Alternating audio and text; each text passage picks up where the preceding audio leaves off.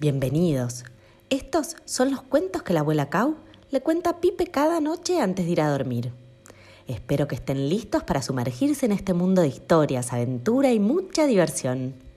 Solo tienen que dejar volar su imaginación. Y ahora sí, a disfrutar.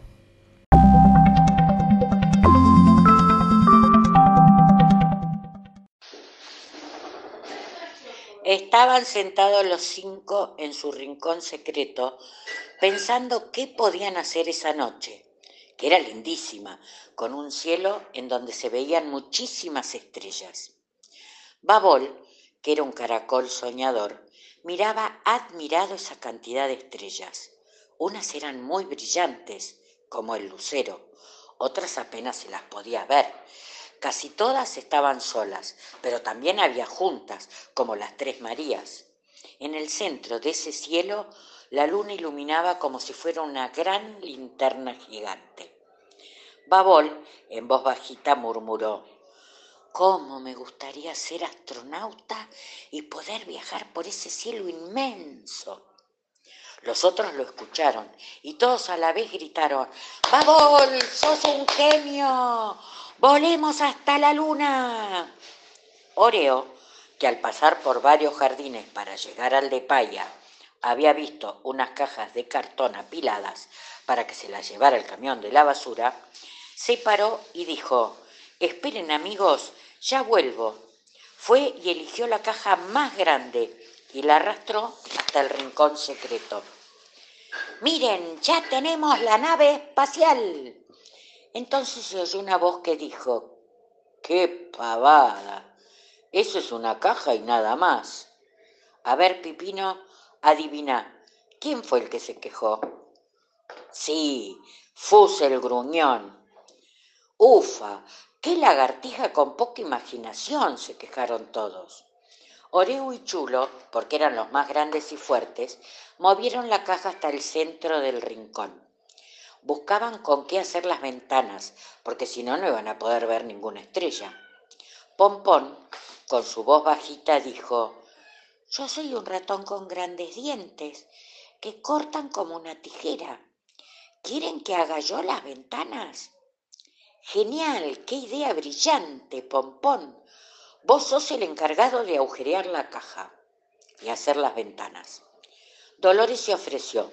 Fus y yo Buscamos pasto para hacer como una alfombra en la nave, así podemos viajar cómodos.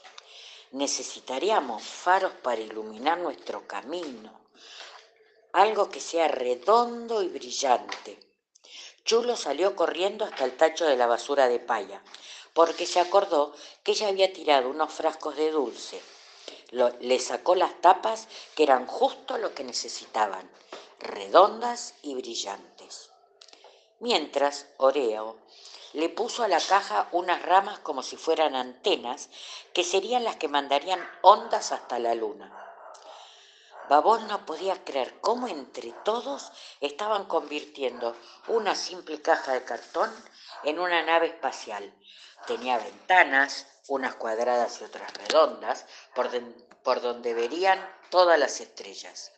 Tenía faros para iluminar el camino hacia la luna.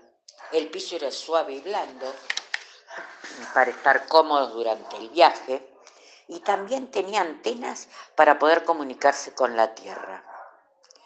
Pero, pero, algo importante le faltaba.